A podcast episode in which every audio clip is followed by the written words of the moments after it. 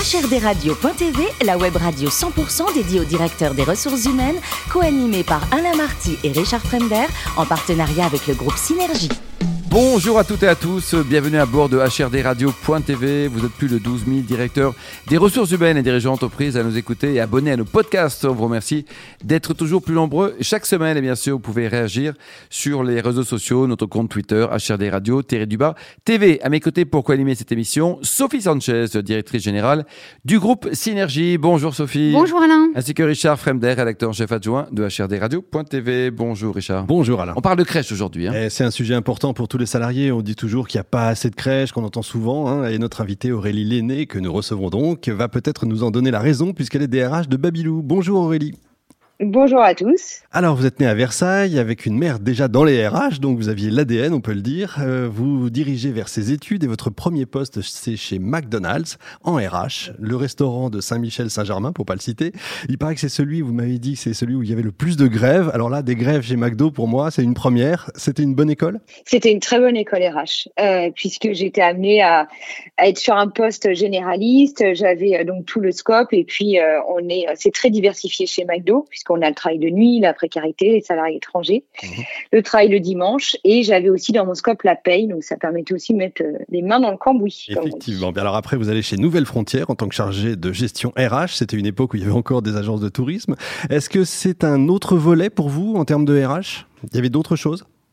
C'était un autre volet parce que c'était un poste qui était basé au siège social de Nouvelle Frontière, oui. donc avec une autre dimension. Euh, en effet, euh, où je gérais un portefeuille avec des agences de tourisme. À l'époque, il y avait beaucoup d'agences.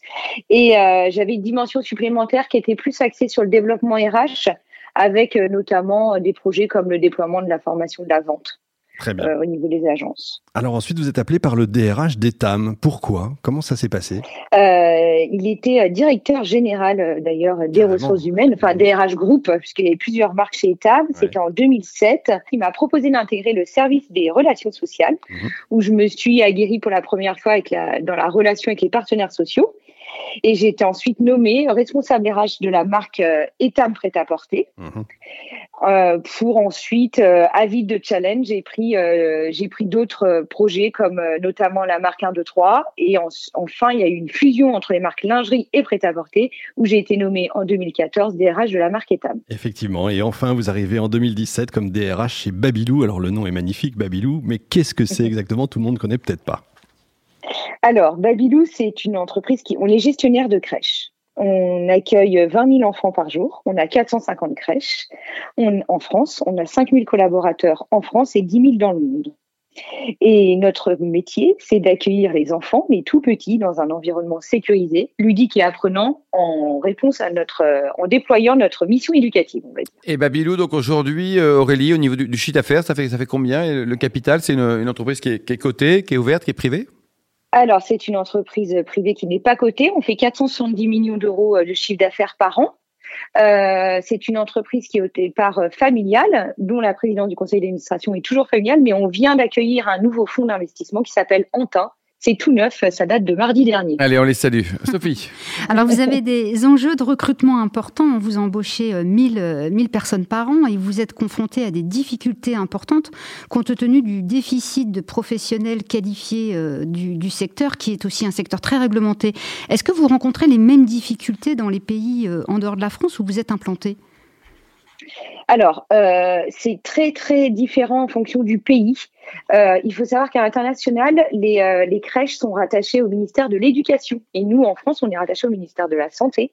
Donc, tout ce qui est les crèches à l'international, c'est du préscolaire, en fait. C'est du 0-6 ans. Mmh, mmh. Alors que nous, en crèche euh, en France, nous sommes sur du 0-3 ans. D'accord. Et euh, si, je ne sais pas si vous voulez que je vous explique la réglementation un peu française, mais euh, en gros, euh, les diplômes qu'on recrute en France sont des diplômes, on, appelle ça des diplômes de rang 1. Euh, majoritairement, il y a 40% de l'équipe qui doit détenir un diplôme au moins de éducateur de jeunes enfants, puriculteur, pardon, auxiliaire d'agriculture, infirmier ou infirmière ou euh, psychomotricien. Et en fait, il y a une pénurie de ces diplômes-là en France aujourd'hui, mmh. ce qui ralentit l'ouverture des crèches. Alors pour faire face à, à, ces difficultés, vous êtes un des premiers formateurs du secteur de, de la petite enfance, puisque vous mettez en place un, un large panel de, de, programmes de formation. Quel type de formation vous proposez? L'objectif, c'est de favoriser les formations diplômantes. Alors là, je vais parler des crèches. Concernant les crèches, c'est l'accès aux formations diplômantes. Donc, par exemple, on a repris sur le secteur une école d'auxiliaire de puériculture qui allait fermer mhm. et qui avait plus de 100 ans euh, d'existence et euh, laisser fermer une école, c'est quand on est en pénurie c'est, euh, et qu'on est leader sur le marché des crèches, je pense qu'on a une responsabilité sociale aussi. Donc on a repris la gestion de cette de cette école, même s'il y a une liberté, hein, parce que les, les, étudiants sont évidemment libres et pas attachés à Babylou. donc ça, on va beaucoup investir aussi sur le marché. On va investir aussi sur de la validation des acquis d'expérience, mhm. tout ce qui va leur permettre d'accéder à un diplôme. Et après, nous, on investit beaucoup aussi sur euh, des compétences euh, émotionnelles ou savoir-être, euh, puisqu'on sait que c'est aussi l'avenir de l'entreprise.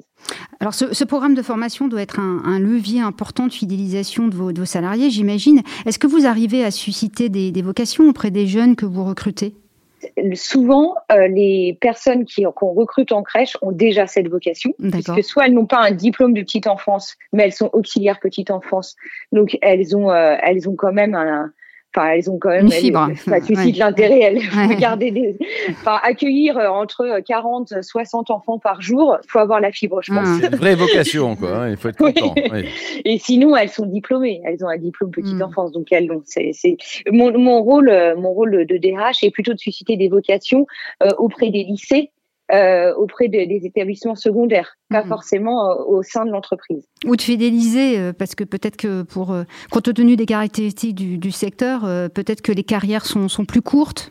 Non, pas forcément. Alors après, nous, on, favorise beaucoup la promotion interne, hein, mhm. puisque ensuite, enfin, vu qu'on est une entreprise qui a énormément grossi très rapidement. Quand je suis arrivée chez Babylou, on avait 2500 collaborateurs en France. On en a 5000 aujourd'hui. Donc, euh, on a plus de crèches, mais on a forcément un siège social qui est plus gros. On a des, beaucoup plus de managers. Et donc, c'est vrai que euh, nos directeurs euh, de crèches sont nos talents de demain. Hmm. Alors, dans le cadre de votre politique des ressources humaines, vous appliquez le concept de la symétrie des attentions. Et donc, vous proposez de porter autant d'attention à vos collaborateurs qu'aux familles que, que vous accueillez. Comment ça se concrétise, l'application de ce concept? Notre mission éducative, pour en dire deux mots, en fait, est partie d'un sujet sur les neurosciences. Quand un enfant naît, il a 35% de son cerveau constitué. Et quand il a 5 ans, il a 85% de son cerveau constitué. Donc entre 0 et 5 ans, il se passe beaucoup de choses pour l'enfant. Alors attention, est-ce que je ne veux pas culpabiliser beaucoup de parents? Parce que tout ne se passe pas avant 5 ans, heureusement. Euh, mais en tout cas, notre mission éducative, elle repose sur trois forces. Et euh, donc il y a le je prends ma place, je prends ma place dans le monde, euh, donc permettre à l'enfant d'être un être à part entière, d'avoir les pieds ancrés dans le sol. Donc je prends ma place dans le monde, j'apprends à chaque instant cette curiosité de la vie qu'on souhaite donner. Je, peux m'extasier aussi sur un paysage, je suis curieux. Et le, troisième point, c'est j'ai confiance en moi, l'estime de soi. Si, si, euh, si on arrive à transmettre cela à nos enfants dans notre mission éducative, ils seront sûrement heureux toute leur vie.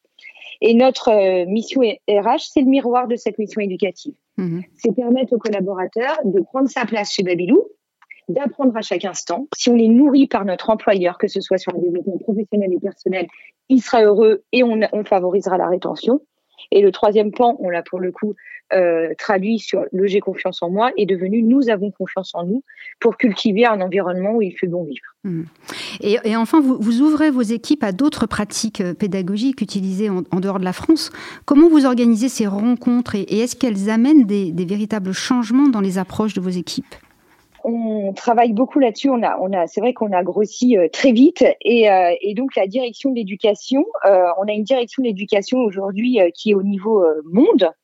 Et euh, l'objectif, c'est que c'est de pouvoir offrir à tous les enfants, quelle que soit leur appartenance culturelle ou sociale, un environnement qui les fasse grandir dans ce qu'ils ont de mieux. On se dit qu'il faut les accompagner dans leurs apprentissages, dans l'ouverture au monde, à la nature, pour qu'ils évoluent avec envie. Et donc, du coup, on va, on va aller se nourrir de toutes les pratiques pédagogiques innovantes dans les autres pays pour ensuite euh, partager ces bonnes pratiques-là et aussi nourrir nos collaborateurs qui sont très curieux aussi de savoir ce qui se passe ailleurs. Mmh. Mmh. Donc on va créer des environnements pour euh, sensibiliser euh, euh, nos collaborateurs, sensibiliser les enfants et leur montrer qu'il y a un potentiel infini de d'innovation en fait. Mmh.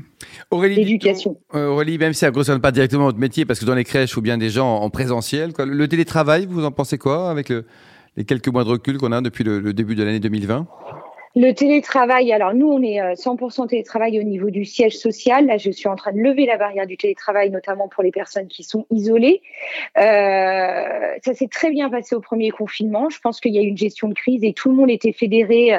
Nous, on avait des crèches qui étaient réquisitionnées, donc il y a eu un élan de solidarité. Ça s'est bien passé. Le deuxième confinement, je pense qu'on a on a un peu surestimé l'engagement des salariés. Il y a de la démotivation, je pense, pour les collaborateurs qui sont en télétravail, même si nos crèches nous sont ouvertes. Hein. Et, euh, et, je pense qu'on a sous-estimé l'impact psychologique de la crise. Donc, euh, on commence à atteindre les limites. Donc là, on essaye de, de vraiment les accompagner sur euh, gérer les incertitudes, comment favoriser l'écoute active pour les managers vis-à-vis -vis de leurs collaborateurs, parce que ça commence à, ça commence à, faire long, quoi, tout ça. Ça commence à faire euh, long. Aurélie, dit tout, le plus beau métier du monde, c'est quoi? C'est gynécologue ou DRH euh, C'était mon rêve petite, mais je pense que si je travaille dans la petite enfance, c'est pas pour rien. Je préfère être DRH aujourd'hui. Et côté musique, vous êtes une fan de piano, quoi? Vous jouez, vous écoutez? Alors, j'écoute, j'aimerais bien pouvoir jouer, mais c'est très difficile et très long comme apprentissage. Et oui, je suis fan de Ludovico euh, Einaudi notamment. Bon, et si on va se balader, là, quand on pourra voyager, euh, il paraît que vous nous conseillez l'Islande. L'Islande, on peut y aller plusieurs fois. Vous avez adoré l'Islande, vous adorez l'Islande. Hein j'adore l'Islande. Ah, j'y suis allée qu'une fois, malheureusement. Ah. Euh, mais euh, je pense qu'on peut y aller plusieurs fois et qu'en en fonction de la saison, on découvrira d'autres paysages. Dès qu'on se balade, on voit des choses très, très différentes. C'est magnifique. Bon, pour terminer, c'est quoi la, la campagne Septembre en Or? Dites-nous, Aurélie. Alors, Septembre en Or, Septembre en Or pardon, c'est, euh, organisé par l'Institut euh, Gustave Roussy qui soutient la recherche contre le cancer des enfants et donc forcément c'est une cause qui me tient à cœur euh, en lien avec euh, mon métier, mon secteur et, euh, et puis et puis en fait si cette recherche en fait, la recherche contre le cancer de l'enfant euh, peut, peut, récupérer des fonds. Il faut savoir qu'il n'y aura plus de cancer de l'enfant. Donc, c'est juste une question de recherche et d'argent. Merci beaucoup Aurélie, bravo pour cette belle cause que nous soutenons tous. Merci également à vous Sophie et Richard, fan de ce numéro de HRDRadio.tv. Retrouvez toute notre actualité sur nos comptes Twitter, LinkedIn et Facebook. On se donne rendez-vous jeudi prochain à 14h précise pour une nouvelle émission. L'invité de la semaine de HRDRadio.tv, une production B2B Radio.tv en partenariat avec le groupe Synergie.